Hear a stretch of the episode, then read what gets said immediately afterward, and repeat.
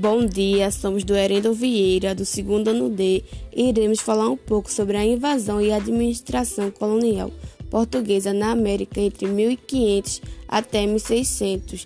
Os integrantes são Maria Eliette, Yasmin Pereira, Mauricela Verônica, Italo Alisson, Josivaldo Manuel e Davidson Antônio. A colonização do Brasil teve início em 1530 e passou por fases relacionadas à exploração, produção e comercialização de um determinado produto. Vale ressaltar que a colonização do Brasil não foi pacífica, pois teve como principais características a exploração territorial, o uso de mão de obra escrava indígena e africana, a utilização de violência para conter os movimentos sociais e a apropriação de terras indígenas. A economia colonial foi dividida em três ciclos, que foram o ciclo do pau-brasil, do açúcar e o ciclo do ouro. Esses três ciclos correspondem às principais atividades econômicas da colonização.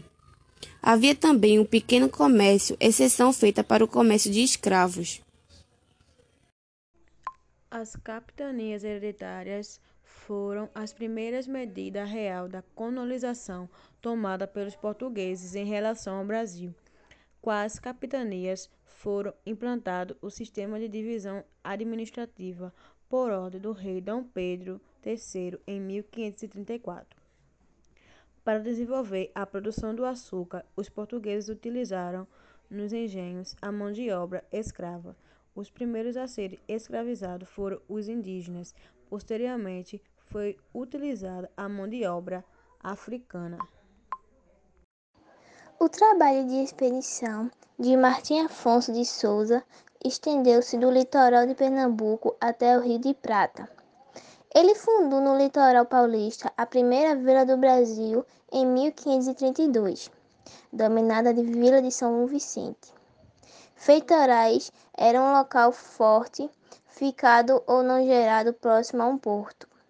As feitorias portuguesas eram basicamente locais nos quais os portugueses armazenavam toda a madeira extraída.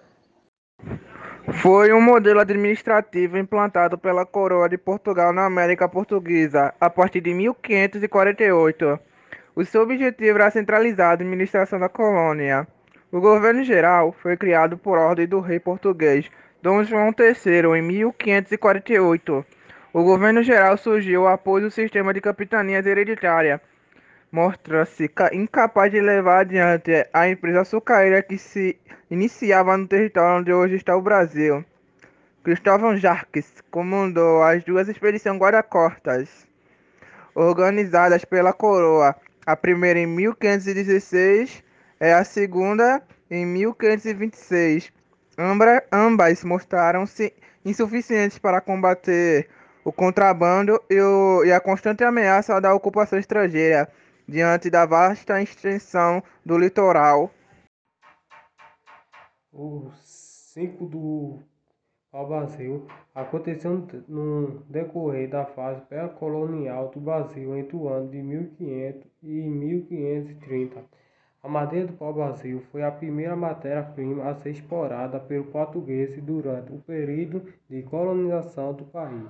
A exploração do pau-brasil aconteceu porque a árvore de pau-brasil, uma riqueza natural e nativa da Mata Antártica, foi contada em abundância no território brasileiro. Martim Afonso de Souza combateu a pirataria francesa. Ele se instalou em São Vicente, onde fundou a primeira povoação dotada de engenho para a produção de açúcar. É... A imagem da colonização portuguesa foram os índios. Os índios retiravam o pau-brasil das florestas próximas ao litoral e colocavam nas caravelas portuguesas, em troca de espelhos e bugigangas que não tinham valor comercial para os portugueses, mas chamavam a atenção dos nativos. Essa troca chamava-se de escambo. Posteriormente, os índios passaram a ser capturados e empregados em pequenas lavouras ou na coleta de drogas do sertão.